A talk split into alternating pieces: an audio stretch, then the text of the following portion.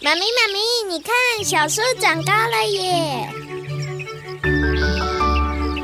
用爱把我们甜甜的圈在一起，宝贝，希望你自在的长大。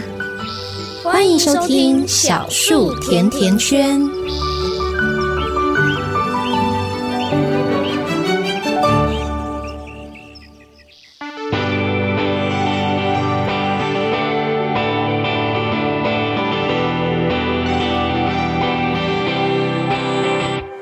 什么人生要活得那么累？该怎么讨好每个人？每张嘴的满赞和留言，定义了我是谁？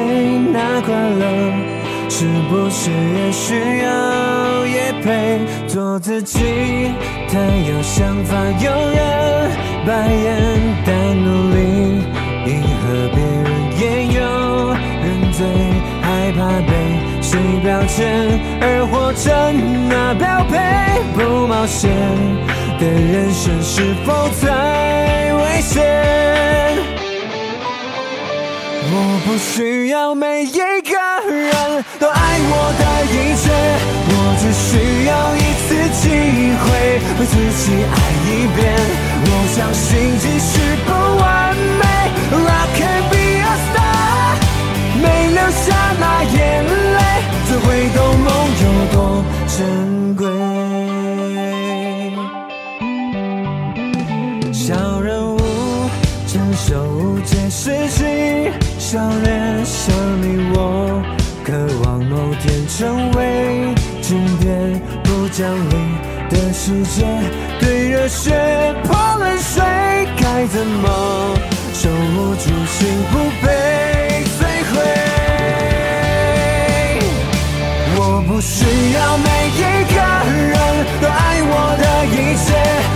只需要一次机会为自己爱一遍。我相信即使不完美，Rock and be a star，没流下那眼泪，怎会懂梦有超级英雄脸上有血有泪，哪天我能 run away，其实也不丢脸。但放不下的就别后退，记住你最真实的脸。那些爱我恨我的不再就随便，那些我所爱所为我所做的一切，总会定义我是谁。不需要每一个人都爱我的一切，只要一生一次机会为自己爱一遍。我相信即使不完美，I can be a star，没留下那眼泪，才会懂梦有多真。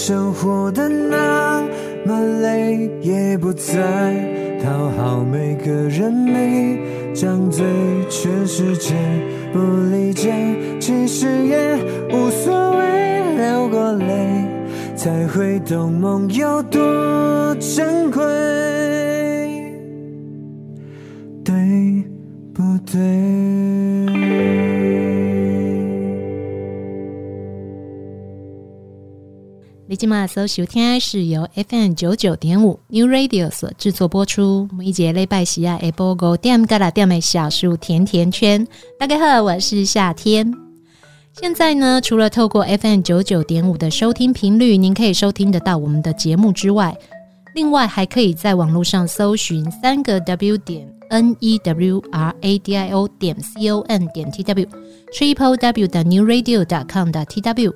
或者是使用 YouTube 的平台搜寻云端新广播，都可以直接在第一时间就收听得到我们现在正在播出的节目首播哟。我们呢，常常在节目当中跟大家分享我们跟小孩子相处或者是教养的一些资讯哦。那我相信大家在带小孩的时候，都会像夏天一样，常常会遇到很多的困扰，会觉得我到底应该要怎么样呢，才能够把孩子带得更好？但是在教养孩子的过程当中，其实常常我们会遇到自己一个人有一点无头苍蝇的感觉啊。这个时候，如果你可以有一群伙伴在旁边支持你、陪伴你，然后一起去学习成长，我想这可能是很多爸爸妈妈梦想中的境界。今天呢，夏天在现场就为大家邀请到我们两位伙伴，是大脚小脚亲子共学团平日团的领队，以及高雄共学的召集人婷雯，还有我们平日团的助教诗玮。今天夏天就邀请两位我们的好朋友来跟我们大家一起聊一聊共学团是什么，而且等一下我一定要跟大家好好的讲一下，为什么我们在今天这个日子来邀请两位我们的伙伴来上我们的节目。Hello，婷雯，Hello，诗玮。Hello，呃，夏天，呃，我是婷雯。嗨，大家，我是诗伟。我们都会讲哦，在育儿的过程，我相信有很多的家庭其实会遇到自己独立育儿这样子的状况。并不是说身边没有人帮忙，可是呢，嗯、其实是在教小孩时候，我们会有很多的困扰，或者有很多的疑问，或者是有很多的情绪，嗯，需要去学习，或者是需要去解决。可是其实很多家庭是没有的。那亲子共学团这个名词，其实现在网络上找好多哦。对对对。但是到底什么叫做共学团？大脚小脚的这个共学的理念又是什么样子？呃，那我来稍微跟大家介绍一下，呃，就是那我们大脚小脚亲子共共学团跟坊间的共学团，所谓的亲子共学有什么不一样？就是现在大家其实很容易在网络上面，或者是你走在街上，你也会看到路边的可能安亲班啊、才艺班啊，它都会有广告，什么样的课程，然后亲子共学这样子。亲子共学其实成立到现在已经有十年了，所以一开始使用亲子共学这几个字。呃，其实是我们最开始用的，对，嘿，它跟坊间的东西有什么不同？其实就是因为这里有讲强调亲子嘛，是对，在家庭当中的学习里面，呃，除了小孩要学之外，大人同时一起学习，嘿，所以我们其实是有呃，同时强调就是在做幼儿教育跟成人教育。那小小讲亲子共学团跟其他的共学团不同到底在哪里呢？其实我们有一个理念，我们的核心价值是我们想要试着用不打。不骂、不威胁、不恐吓、不利诱这样的教养方式来练习带小孩成长，基本上这是挑战我们一般教育里面的，对对对对对，非常非常挑战。不打小孩，我觉得容易做得到，但是不骂小孩，嗯，然后不威胁小孩，我们会觉得说我没有在威胁小孩啊。你再不怎么样，我就要怎么样。其实这就算威胁了，对不对？是是是是。但是这其实是我们在带孩子的过程当中很常会用到的方法，哎很习惯的语言。是对，还在推这样子的教育理念，真的就有很多家庭，然后有很多就是父母亲就反映，就说，哼。威胁，他们就觉得啊，可是这个东西就是很普遍，然后很平常就会出口啊。比方说，如果大家有平常会带小孩去到公园，你就会发现，在公园里面，你可以收集到非常多威胁恐吓的词语。像昨天我们去共学，是，然后就是有爸爸带小孩来，那我就在旁边听嘛，因为我就在等团员来，这样小孩就在沙坑想要玩沙，这样，然后爸爸就说不要去那里玩水哦，要修理喽。然后，对，就是很快了就出来哦。然后小孩就继续嘛，那爸爸就继续啊，爸爸也继续说，再这样就回家喽。这个就是威胁啊。对，你在你如果不怎么怎么样，我就怎么怎么样。但是其实这真的是非常容易，我们就会出来的。其实我想诗玮应该不会有，也有类似这样子的，听过这样的语言吧？就会说，我们等下就要回家了，我数到三啊，对，一二三，再不回家就。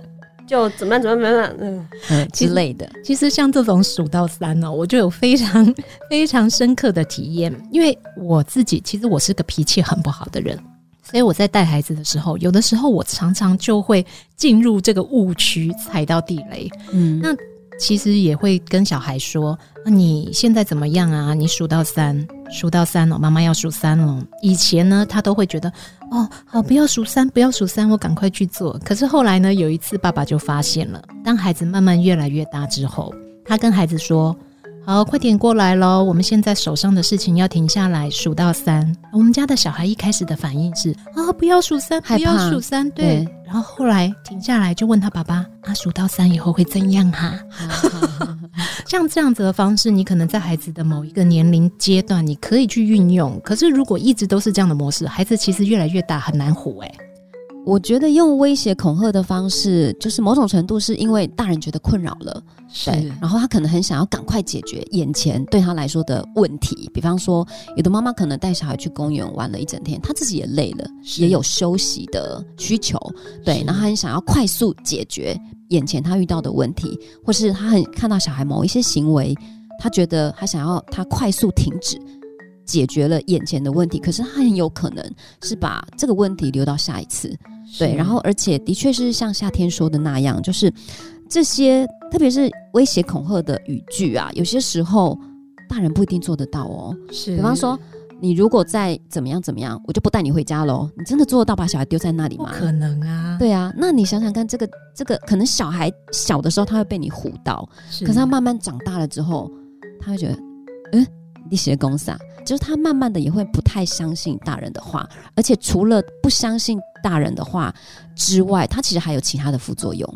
有的时候我常常会听到哦，你安那么乖，我被叫警察给你俩照。对，警察也太忙了吧？对，我觉得警察先生出来，对，警察先生好无辜哦。对，而且我觉得就是说，像这种语句，比方说，你如果现在不乖，我就叫警察来把你抓走之类的。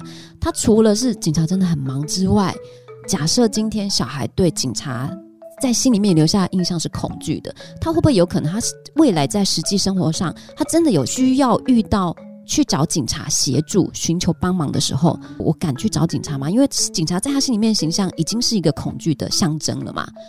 不能打小孩，不能骂小孩，不能威胁小孩，然后还不能给小孩好处，不能跟他说：“哇，你现在怎么样怎么样，我就给你糖。”像思维是三宝妈，即将成为三宝妈，有两个小朋友，然后现在肚子里面还有一个，还要跟着大家带着小朋友去共学。亲子共学除了带自己的小孩以外，还要帮忙照顾别人的小孩。对，然后像这些方法你都不能用，对，那到底要怎么样带小孩？对啊，到底要怎么样带小孩？我一直都觉得带小孩是一种修炼，是 是，的确是。对，而且我都觉得，我都会跟我的朋友讲，各个宗教的人哦，我都会跟他们说，我觉得其实哦，我走在一条修行的路上。对，我也蛮常这样说的。而且小孩升级，你还要跟着升级哦，要不然你你会没有办法跟他对话。对，而且小孩是越来越厉害，他们的那个打魔王的那打怪的能力会越来越强。就是说，小孩他其实是会长大，他的心智成熟度也会慢慢长大，然后他的认知能力，然后他的身体发展，跟着他随着他的年纪而长大嘛，所以他的很多能力就会变不一样。对，然后所以如果你这个时候在小孩比较大的时候，比方说他力气变大啦，我以前也有同学，就是他就是从小被打到大的，但是小孩真的到了，特别是男孩子到了青春期的时候。我不让你打了，是啊，是啊，而且我还跟你对打，是啊，是啊，而且其实像这种打小孩、骂小孩，用这样子压制的方式对待小孩，小孩学到的会是什么呢？他可能学到的是，等我更有力气了、更有力量了、更有权力了，那我就可以用这样的方式来对待比我弱势的人。他学到的会不会是这个？这时候啊，应该就有爸爸妈妈心里疑问就出来了。管小孩、教小孩，本来就是我该做的，而且也是我的权利呀、啊。嗯，责任。对，为什么我现在不打就算了，我还不能骂，我还不能威胁他？其实会有很多的问号在脑袋里面。对对，就会觉得说，啊，那我现在不能打，不能骂，然后不能威胁，不能恐吓，啊，也不能利诱，那我到底还可以怎么做？有时候一开始共学的时候啊，会发现好像有些人不知道要怎么说话了。对对对对，然后。呃，我也很常遇到有团员，就是有很多家庭也觉得说啊，不能骂，不能打，我可能忍耐个几天，勉强我可以做到。但是不能骂，难道就是不能生气吗？可是我想要澄清的是，我们就是人嘛，人本来就是会有七情六欲，也会有各种情绪。不是说不能生气，而是说你生气的时候你怎么样如实的让小孩知道你现在的状态是什么？有没有可能用除了骂的方式之外，有其他的表达方式，然后让小孩理解你现在大人的心里面想的是什么？那大人有一个困难是什么？面对现在就是你们遇到的冲突，那怎么样可以共同合作？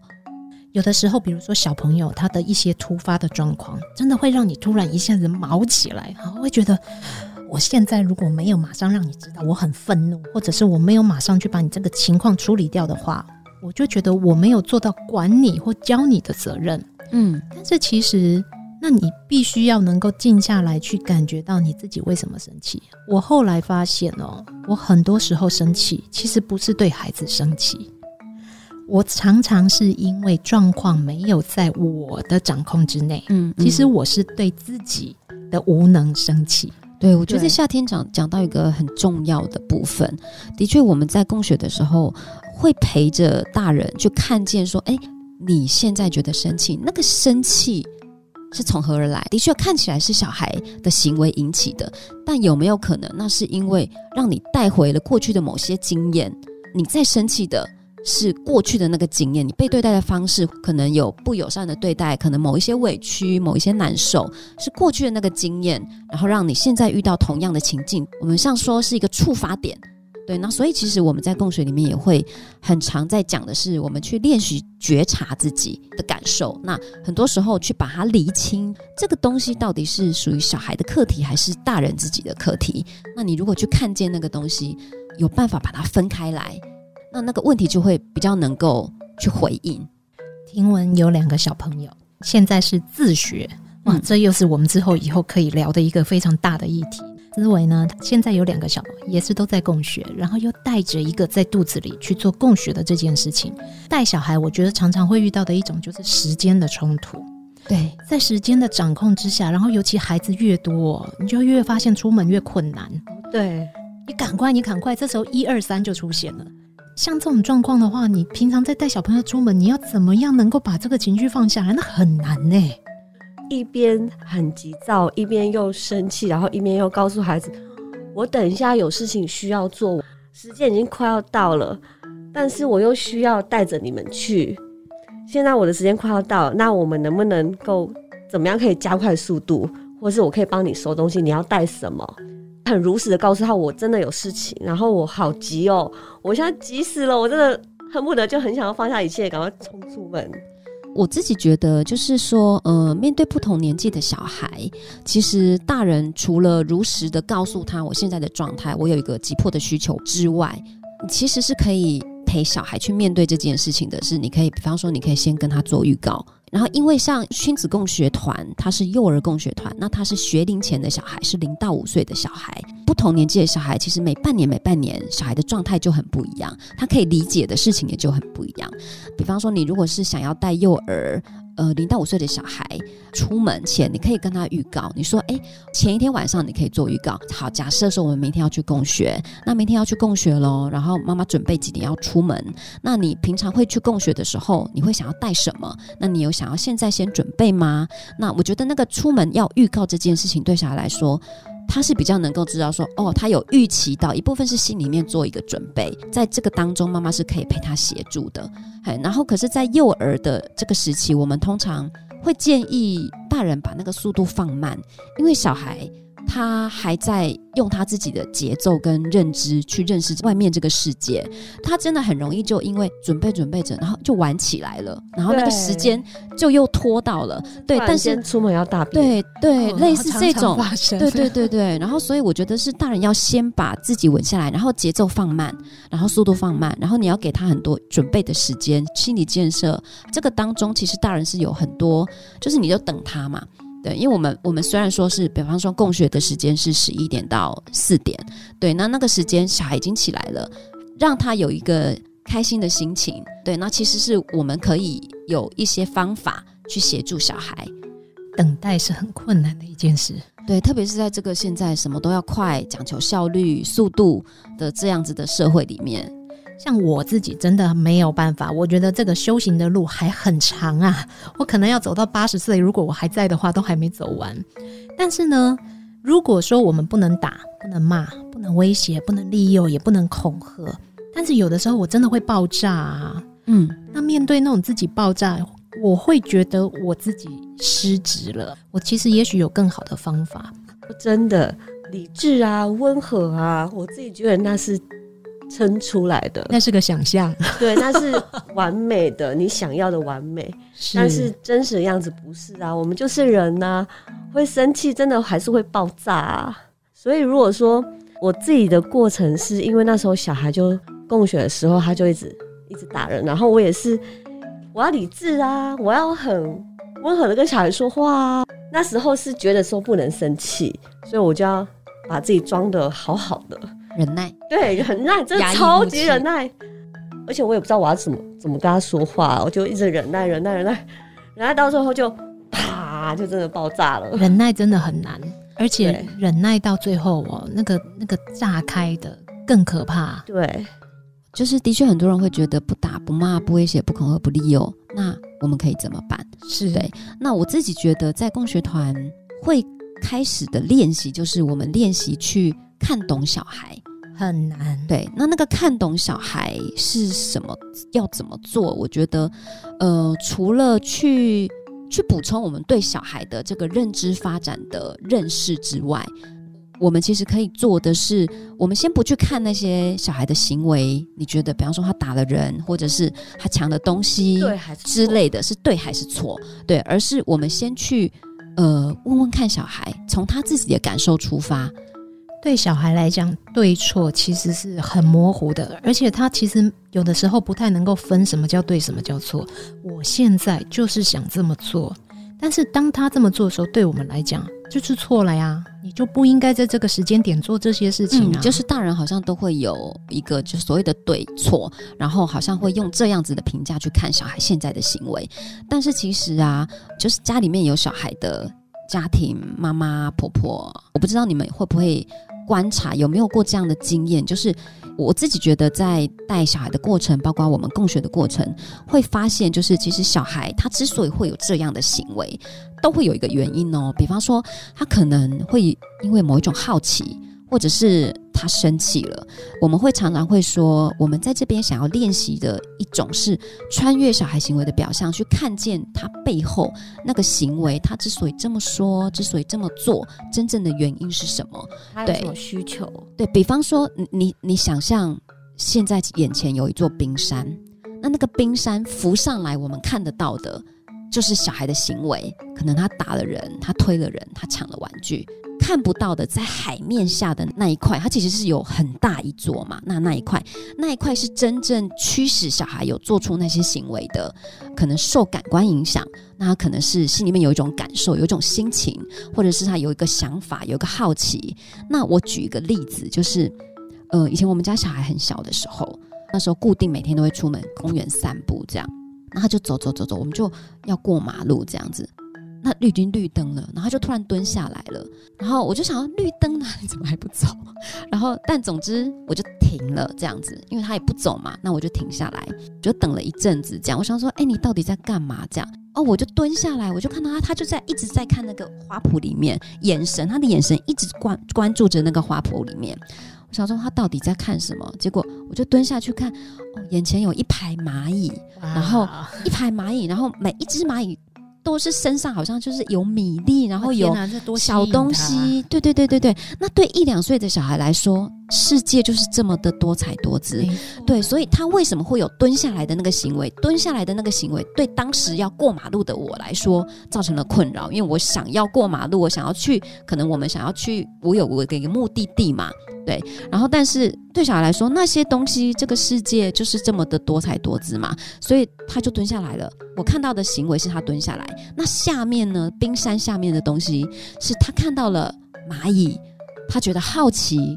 还是因为好奇，他想要观察，啊，他想要了解这些东西到底是什么，为什么会在那那里排成一排？这个是促使他会有那个行为的这个东西。还所以我没有打断他。对对对，不然我就没有看到，没有机会看到说，哦，原来他是在观察这个。那我再举另外一个例子，就是，嗯，其实我在共学很常会有小孩这个状态。那那一次是我到供血现场了嘛，我在等团员，然后后来有一户家庭就来了，小孩一到呢，然后就去溜滑梯，然后溜滑梯玩了一阵子之后，他就砰砰砰从溜滑梯上跑下来，这样他就去旁边那个泥土堆啊，就弄了一堆。放在那个容器里面，又跑上去，这样。那因为他在那个过程当中有其他的家庭的小孩也来了，那也有小孩就是要玩溜滑梯啊，或者在上面，在上面就是在下面这样玩游戏。弄了沙的小孩呢，他就也跑上溜滑梯去，然后就从溜滑梯上啪。沙子就洒下来，然后就弄到下面的小孩，下面小孩就很不爽啊。如果是我，我就爆炸了。我这个时候我就承认，身为妈妈就会爆炸。对，对，然后当时呢，我也没有说什么，我就靠近了，然后反正我就去协调了嘛，就去问了发生什么事啊，怎么样？领队就是在这个时候。会去协调小孩的冲突，然后试图去还原当时怎么了，去看看小孩当时为什么这么做，让双方都能够说说自己的心情。比方说被泼到沙的小孩就很不爽，而且他吓一跳啊，我玩得好好的，一盆沙这样子被弄到，觉得很不爽嘛。对，那我就问了那个泼沙的小孩，泼沙的小孩就就说啊，我就想要知道说溜滑梯上面有沙，我溜下来会不会比较快啊？哦，哇，完全是科普精神啊。对，你有发现吗？就是冰山上面我们看得到的那块冰山是他泼沙的行为，但是我们看不见的那个在海面下的那一座，驱使他有这个行为的是好奇呀。所以说，不只是好奇，小孩可能有很多其他的心情哦，他有可能是委屈哦，还有可能是他觉得受伤了、难受了，对，所以他会去弄人家。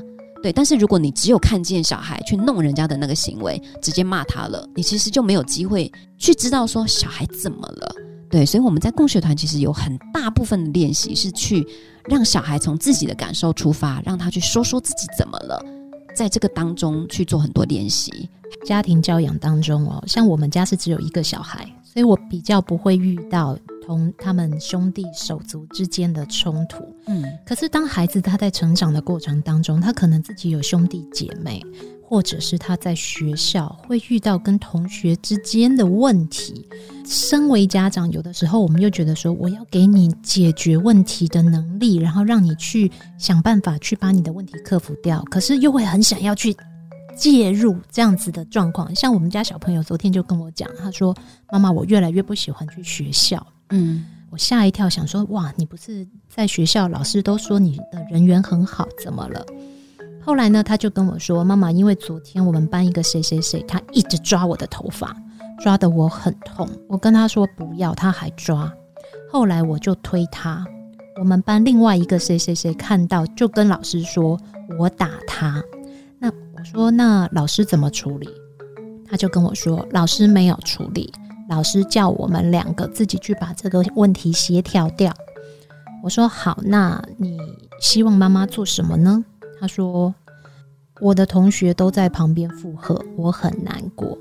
因为我们家的孩子呢，他的个性其实算是温和的。嗯，那所以我们在遇到这些问题的时候，有时候我会跟他，以前我会跟他说，那如果真的这样子，你不想要起冲突的话，那你是不是可以先走开，把你的情绪安顿好以后，但是。我们也会告诉他，不断的告诉他，你必须要把你现在不喜欢人家对你做的这件事情，你要说出来，因为这是你的权利。当他后来跟我讲这件事情的时候，其实我的情绪有一点上来，所以我告诉他，如果老师没有处理，那如果你也很在意这件事情，你真的觉得不喜欢的话，下次当你的同学这么做，抓你的头发的时候，你把他手指掰开。嗯，他说，可是这样他会痛。我说，对。那如果你真的觉得你没有办法跟他用语言沟通，你也没有其他的方式，那在场也没有人可以帮助你的时候，你必须要一次就让他知道，你这样我很难过。希望他可以表达。对，结果呢，我们家的小朋友他就跟我说：“妈妈，那我还是闪开好了，因为这样他会受伤。”嗯嗯嗯嗯。所以我其实再回头去想，像孩子中间这些冲突哦，这个其实也是在共学的时候可以去学习处理的。对，因为其实就是在共学现场。我们大人会介入去协助，但是我们会呃很有意识的避免大人自己变成一个仲裁者。我不知道大家呃有没有观察到，就是其实我们大人很长，比方说兄弟手足之间有了冲突，或者是说小孩可能在幼儿园或者是在学校，对，那小孩之间有什么样的冲突，很多大人的方式就是，那哦怎么，比方你打他，你为什么打他？然后好，那你跟他说对不起，对，跟他说对不对起，类似这种的，对，还或者是抢玩具，不要抢玩具，一起一起玩，分享。还类似这样子，小啊，对，你要让他，哦，我好怕听到这种话。啊。对对对对对，但是但是他如果没有去了解怎么了，其实小孩会有很多委屈啊、难受啊、受伤的心情。对，你其实就没有机会去靠近小孩，因为我自己觉得，我们养一个小孩，然后我们这样子陪他成长，最终我们都会希望我们是跟小孩之间的关系是亲密的，然后是信任的。如果一旦小孩在家庭里面，或者是他，他常常感受到父母亲不理解我，或者是有被误解了，觉得委屈难受的心情，甚至你就是一直都是被压制长大的小孩，那可能回想自己，我们先不要想说你跟小孩关系会变成怎么样，你先回想你自己跟父母亲的关系，那现在的关系是你觉得理想的亲子状态吗？那你是怎么样被对待的？你会想要你的小孩跟你的关系是这样吗？那如果不想要的话，那有没有可能可以有其他的选择的方式对待小孩的方式？当我们的作为其实就会很直接让孩子看到，那将来有一天他可能就会复制我们的行为点。因为我是在一个很严厉的家庭长大的，所以有的时候在面对我的孩子的时候，我其实也是相对很严厉的。嗯，那当然，因为我的孩子跟我的感情很好，是彼此的玩伴。他最常讲的就是：“妈妈，你对别人的小孩都比较好。” 他会看到我可以比较宽容去对待别人的孩子。我后来也就学着告诉他，因为妈妈觉得别人的孩子不是我的责任，我不用特别去管他或者去教他什么，我只需要期待他什么。对，我只要跟他玩就好了。所以他就会告诉我：“那你以后可不可以也把我当玩伴就好？” 当我们在亲子教养的时候，又不能打，又不能骂，又不能威胁，不能利诱，可是我们还是会跟孩子难免会有价值上的冲突，嗯，或者是我们可能在跟他相处的时候，因为一代一代之间会有很大的差异，遇到这种冲突的时候，其实有时候我会觉得这是很难解的习题。我自己觉得，我们为什么会很常用惯有的方式去对待小孩？台湾社会普遍会有打骂，我自己觉得可能要会从两个方向来看，一个是。我们的经验就是，我们就是像刚刚夏天说的，我们复制了，对，我们复制了过去被大人对待的方式。可能在我这个成长过程当中，我没有什么新的经验进来，嘿，对，然后所以我就是学带了学到了那个承袭的这个模式。那另外一个，我觉得可以从整个呃社会的层面来看，就是比方说我自己是一九七四年的，那是戒严时期出生的小孩，那在过去党国教育整个威权体制下。成长的小孩，就是会有一个小孩，就是要管理、要规训，那个管理主义对整个教育其实是有很大的影响。对，那我自己觉得，为什么现在普遍台湾社会上面看待小孩的呃眼光，就是要管教？那我觉得那个管理主义这件事情也是影响得很深。对，然后像刚刚夏天有在问说，那就是如果我们不能处罚，然后也不能利诱，对，那我们到底可以怎么做？还有，那我自己觉得，就是回到一开始我们刚刚讲的，我们试图先去理解小孩，去看见小孩他怎么了。嘿，那同时我们能够补充一些小孩学理上面，嗯、我们其实在共学团里面都会推荐亲子家庭读有一套信宜的。书叫做呃，你的几岁小孩？他有你的零岁小孩，你的一岁小孩，然后一直到你的七岁小孩。我觉得这一套是教养圣经。我自己觉得，它虽然说它里面的某一些对应小孩的行为模式有部分我们没有那么认同，但是它有一个普遍可以参考的，就是它对于小孩的发展的那个东西是是蛮有参考价值的，所以我们还是我们还是会推。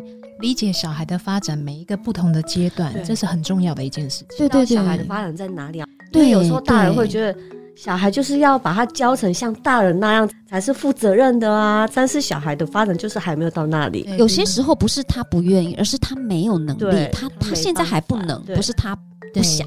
对，因为小孩的发展就是半年半年，他其实是会有很大的不同。其实真的有的时候哦，你如果去看待，把孩子当做是自己的伴。你会觉得他们好好玩哦，他们好多事情做出来，你可能会当下有点生气，但后面再想啼笑皆非，最后你就会扑哧一声笑出来。对，而且我自己会会觉得说，就是我们很常会对小孩，比方说，你如果这个饭没吃完，你等一下就不能怎样。不能吃点心。去回想一下，我们对小孩使用的方式，你会对你的伴侣说同样的话吗？或者是你会对你的朋友说同样的话吗？如果不会的话，为什么会对小孩说这样的话？那是不是因为还是从一种我大你小，你不是把他视为一个跟你一样？是人这样子的位置来看待他，没有没有办法平等的视他为一个人。那我觉得在共学团里面，我们会有不打骂，然后不威胁、不恐吓、不利诱这样子的教养模式，其实是想要让呃大部分的大人能够对于儿童观。哎，其实是有一个，呃，有别于我们过去被对待的方式带来的，或者是在我们身上留下来的看待小孩的角度，还希望说把他视为一个跟我们是一样同等人，同样是人的一个平等的呃个体，然后来尊重他，然后对待他。这时候关键词来了，我大你小这件事情，应该有很多听众抓到这个点，会觉得本来就我大你小，为什么不是我大你小？其实我们有好多好多在共学里面有好多好多好多的东西可以跟大家分享，而且其实有很多很有趣的，可能你从来没有想过说，哎，原来我可以用这个点去看我的孩子。在教养的过程当中，夏天觉得很难做到的一点就是什么叫做有意识的教养，要知道自己现在要做什么，要感觉到自己现在的情绪。但是其实很多家长可能。其实并不知道我们到底要怎么样可以去学习到这一些，或者我到底要怎么样去入门。这个时候，我们亲爱的领队们，接下来是不是有这样子的机会可以学习得到？至少我们可以把孩子当做是我们办的。机会，嗯嗯，亲子共学呢，其实在全国各地都有开，就是共学团。那高雄呢，它在五月二十九、三十，呃，我们会有开一个就是家庭教育实践班。那在这两天的工作坊里面，我们会更清楚的去介绍，就是亲子共学的理念。会有更深入的去探讨，说我们为什么这么做，它会有一些学理依据，然后有很多实际的例子。然后这两天的课程呢，呃，是呃，除了会就是第一天呢，会是呃像类似讲座的方式，那第二天呢，我们会有一个共学的体验课，实际你带你的孩子来，然后我们就是去模仿，去去就是当做我们就是在共学，共学的试验课、体验课，就是带着孩子在在公园里面。实际共学，那呃，第二天最后一个时段，我们就是会有啊，你经过了这两天的课程之后，那你也实际体验了共学的模式，那你有什么样的疑问或好奇，在最后一个时段会有一个 Q&A。所以，如果呃听众朋友有想要更了解说，那大脚小脚亲子共学团到底在做什么，怎么样可以实际生活里面去落实，那就是会非常欢迎大家来听这两天的家庭教育实践班。其实我相信今天的访问内容，可能有一些有一些人可能会觉得，哦，对，这就是我想要的方法。但是也有一些朋友可能会觉得，没有，这真的是太挑战我的认知了。其实真的，如果说你还想要再更深入的知道为什么有一些人他的教养方式可以跟我们不一样，五月二十九、三十，五月二十九、三十，我们会呃在开班之前，就实践班开始之前一个月可以开放报名，也欢迎大家去追踪我们的台湾亲子共学教育促进会。那我们会把报名简章，然后还有那个报名的方式都放在那个网页上，大家可以去去搜寻。那包括我们这个网站。上面也有很多跟共学相关的、亲子共学相关的文章，嘿，那这个东西也都是可以更了解亲子共学的理念的一个管道。五月二十九、五月三十，所以也就是说，我们现在节目正在播出的这个时间哦，基本上其实再过几天就要开放了报名了。报名了，对对对。为什么我们今天会邀请到我们的听闻跟思维呢？其实大家知道吗？四月三十号是国际不打小孩日。不管是现在开始，或者我们从四月三十号，我们下定决心，我们开始来做有意识的父母，我们开始来试着去了解我们的孩子。不要光只是用我们的观点去看孩子，而且这给了我们一个最好的理由：国际不打小孩日，全世界都不打小孩了，为什么我们要打小孩？对不对？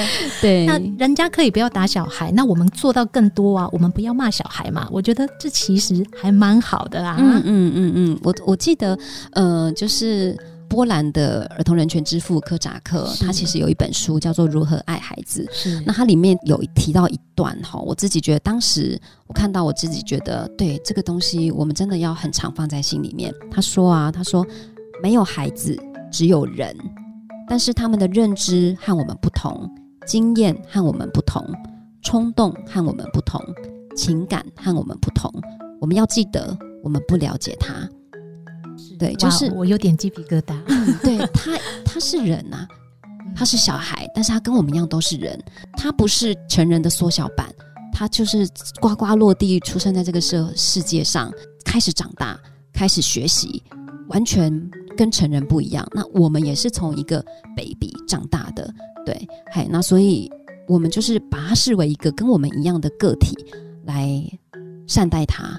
我们其实只是通道，让孩子来到这个世界。他们存在这个世界上有他们自己的任务跟使命，他们并不是 mini me 这么简单而已。对对，对，我们能够做的是，在他们还没有学会之前，让他们看到你可以去想象的图像，但是并不代表他们要跟我们一样。对对对，没有错。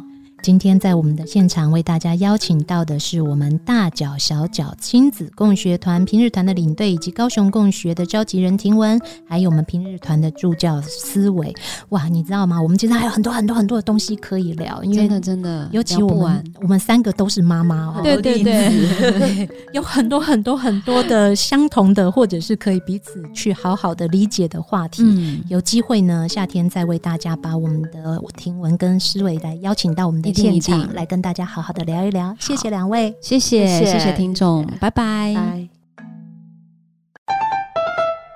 一直坐着很累吧？动动手脚，伸伸懒腰，节目马上回来哟。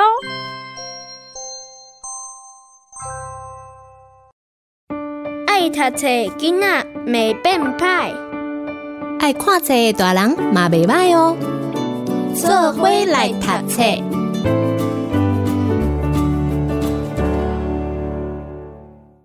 我不敢说，我怕被骂。文皮姆·凡林斯特，图尼可·塔斯马，翻译谢静文。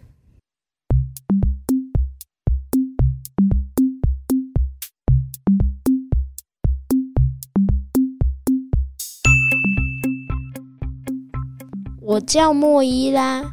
我的爸爸妈妈是全世界最贴心的人了。我们养了两只顽皮的小狗，苏洛和史普林特。我有点笨手笨脚，也有些调皮任性。妈妈总是对我说：“没关系。”可是我笨手笨脚和调皮任性，有时候也会让我很伤脑筋，尤其是我不想。或是不敢说实话的时候，昨天就是这样。我在早上七点醒来，我跳下床，把被子拨到一旁，然后穿好衣服。本来事情都很顺利的，后来我却看到有条短短的线从裤袜上垂下来。我轻轻拉了拉线，竟然拉出了一个小洞。糟糕，该怎么办？我赶紧穿另一条新的裤袜，把破掉的那一条藏起来。什么都不要说，有个小秘密也不错。嘿，妈妈说你换了一条裤袜，这条也蛮好看的。我好想把裤袜破掉的事情告诉妈妈，那些话把我的喉咙烧得痒痒的。最后。我还是把那些花吞了下去，啪啦，那些花全流进我的肚子里。我想他们在肚子里很安全。在学校，我满脑子想着裤袜的事。裤袜破了，妈妈一定会很不高兴。她总是说不要去拉那些线，好好珍惜衣服。大家在教室里吃水果的时候，我觉得肚子痒痒的。我的肚子不想吃梨子，我自己也不想，于是我把梨子又放回袋子里。放学后，班杰明跟我一起走路回家，他要到家里来玩。快到家的时候，我突然想起了那颗梨子，又想到爸爸。莫伊拉，一定要吃水果哦，维他命是你最好的朋友。爸爸看到梨子还在我的餐袋里，可能会发脾气。你想知道我做了什么事吗？我赶快拿出梨子丢进垃圾桶。我们走进家门的时候，爸爸问：“今天过得怎么样啊，甜心？”我差点张开嘴巴。跟爸爸讲裤袜和梨子的事情，就在这时候，我听到班杰明的叫声：“莫伊拉，快过来！我有个很棒的点子。”我又把那些小秘密吞回肚子里，反正肚子的空间还很大，下次再跟爸爸说好了。我们结婚吧，班杰明兴致勃勃地问：“我穿你爸爸的西装，你穿你妈妈的礼服。”我欢天喜地，马上大喊：“我愿意，我愿意，我愿意！”不用说，礼服对我来说一定太大了，裙摆好长好长啊！可是啊，我看起来真漂亮。班杰明穿着太大的西装，看起来有点像企鹅。举行婚礼的时候，我突然好想尿尿。我拔腿就跑，跌跌撞撞地冲进浴室，一屁股坐在马桶上。糟糕！我站起来才发现，我把礼服的裙摆尿湿了。我很慌张，赶紧脱下礼服挂回衣橱里，然后叫班杰明快回家。婚礼就这么结束了。妈妈下班回来，亲亲我，给我一个拥抱。回家真好。她说：“再十五分钟就可以吃饭喽。”我好想告诉妈妈，可是我不敢。把礼服弄脏，真是太糟糕了。妈妈一定会很伤心，而且我觉得自己有点丢脸。于是我把第三个秘密也吞进了肚子里。我觉得肚子快爆满了。晚餐时好惨。我只喝得下汤，完全吞不下肉。我嚼啊嚼，嚼个不停。那些话塞住了我的喉咙，秘密填满了我的肚子。我偷偷把食物拿给小狗苏洛和史普林特吃，我连碰都没有碰点心。晚餐后，我直接回房间。我伤心地坐在床上，觉得很不舒服。肚子又隐隐作痛，我不知道该怎么办。砰砰砰，咚咚咚，爸爸妈妈上楼了。宝贝，你到底怎么了？跟我们说嘛。妈妈贴心又温柔的把手搭在我的肚子上。就在那时候，我再也藏不住我的小秘密了。他们一股脑全部跑出来。我把裤袜拉出了一个破洞，又把梨子丢进垃圾桶，还不小心把妈妈的结婚礼服弄湿了，而且偷偷把很难咬的肉拿去喂苏洛和史普林特。嗯，全部说出来之后，一定大大松了一口气吧，小姑娘。妈妈说。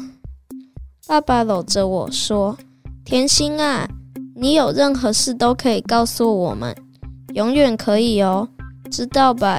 有时候我们会有点生气，或是有点伤心，可是我们永远都爱你，你知道吗？妈妈说，要是你挺着装满秘密的肚子走来走去，我们才真的会很伤心哦。妈妈贴心的对我眨眨眼睛，爸爸给我一个大大的吻。等我的眼泪都干了，秘密也跟着消失不见了。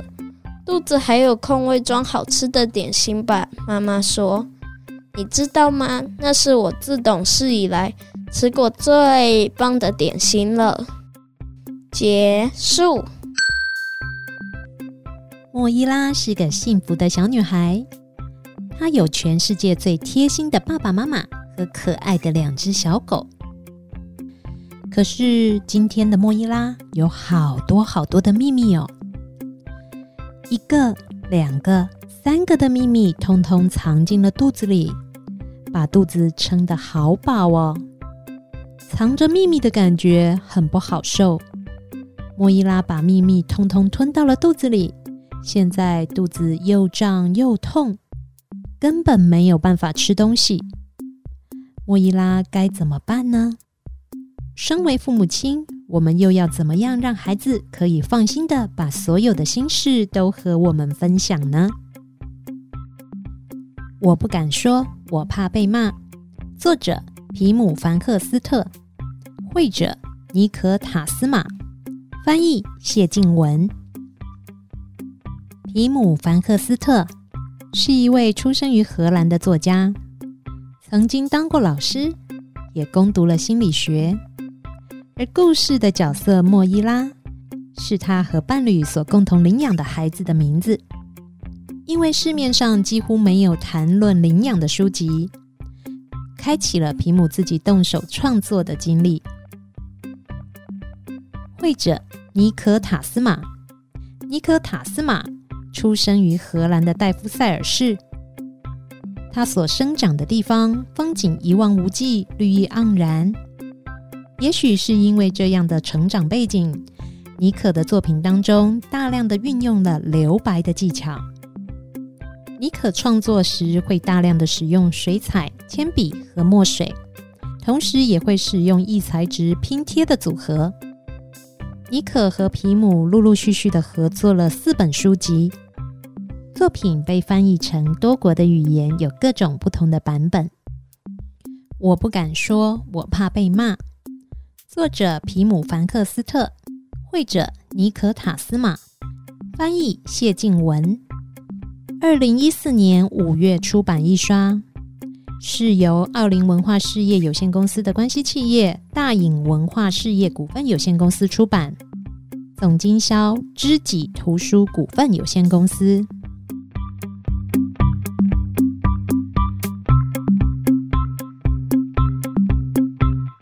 继续回到小树甜甜圈。四月三十号是国际不打小孩日。不打小孩这样的行为，不只是发生在这一天，我们也应该把它确实的落实在我们的生活当中。慢慢走，慢慢看，让我们一起跟着孩子慢慢长大，变成越来越好的大人吧。一个小时的节目时间又进入尾声了，我们今天所安排的节目内容，你还满意吗？立即马搜收听是由 FM 九九点五 New Radio 所制作播出。每节礼拜四 Apple 九点嘎啦点的小树甜甜圈。每个星期天的下午五点到六点，夏天和三根毛在同样的时段陪伴大家度过一个小时的午后时光。记得哦，从现在开始，我们不打小孩。下个星期天同样时间，我们空中不见不散，等你哦，拜拜。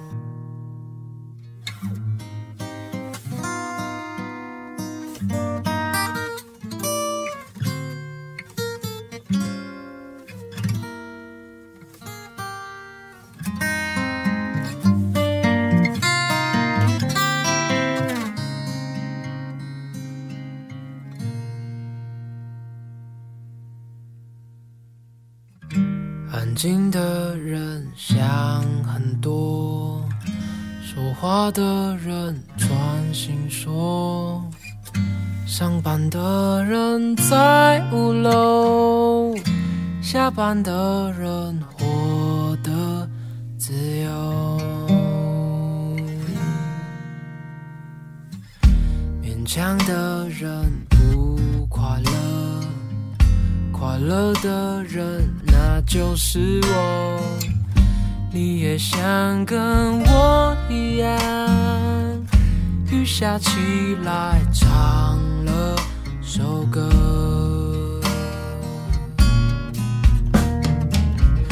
远方，远方，哪里才是远方？原来爱人不在身边就叫远方，远方，还好我爱的人永远住在我心脏。长大后谁不是离家出走，茫茫人海里游。抬起头才发现，有眼泪的星星正在放弃我，请拥抱我，万一我不小心坠落。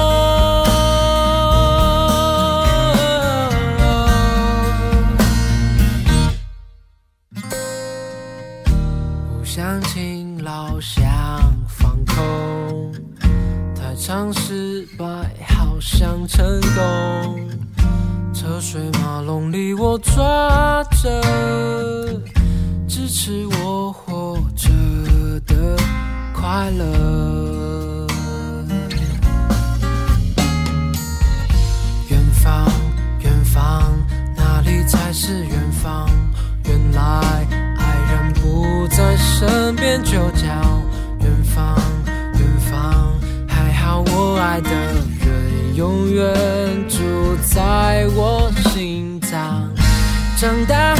不是离家出走，茫茫人海里游。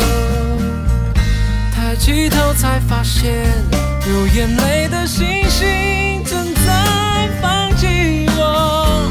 请拥抱我，万一我不小心坠落。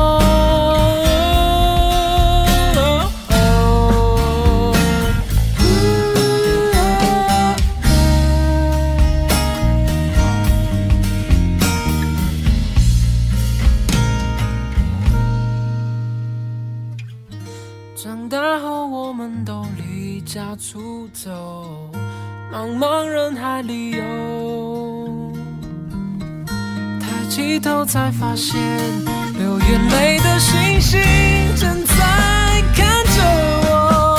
他说加油，让我为你感到光荣。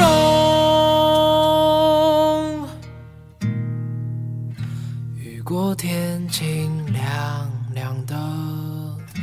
我不用再担心什么，些花都怒放了，爱人的人，